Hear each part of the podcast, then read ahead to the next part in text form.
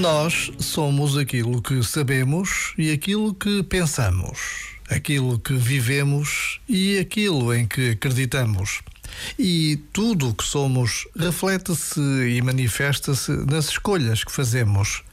Mas as escolhas também nos constroem como pessoas. Vale a pena escolher bem para crescermos como pessoas. Quem escolhe o bem torna-se bom quem escolhe ser generoso cresce em generosidade. Quem escolhe perdoar torna-se misericordioso. Já agora, vale a pena pensar nisto. Este momento está disponível em podcast no site e na app.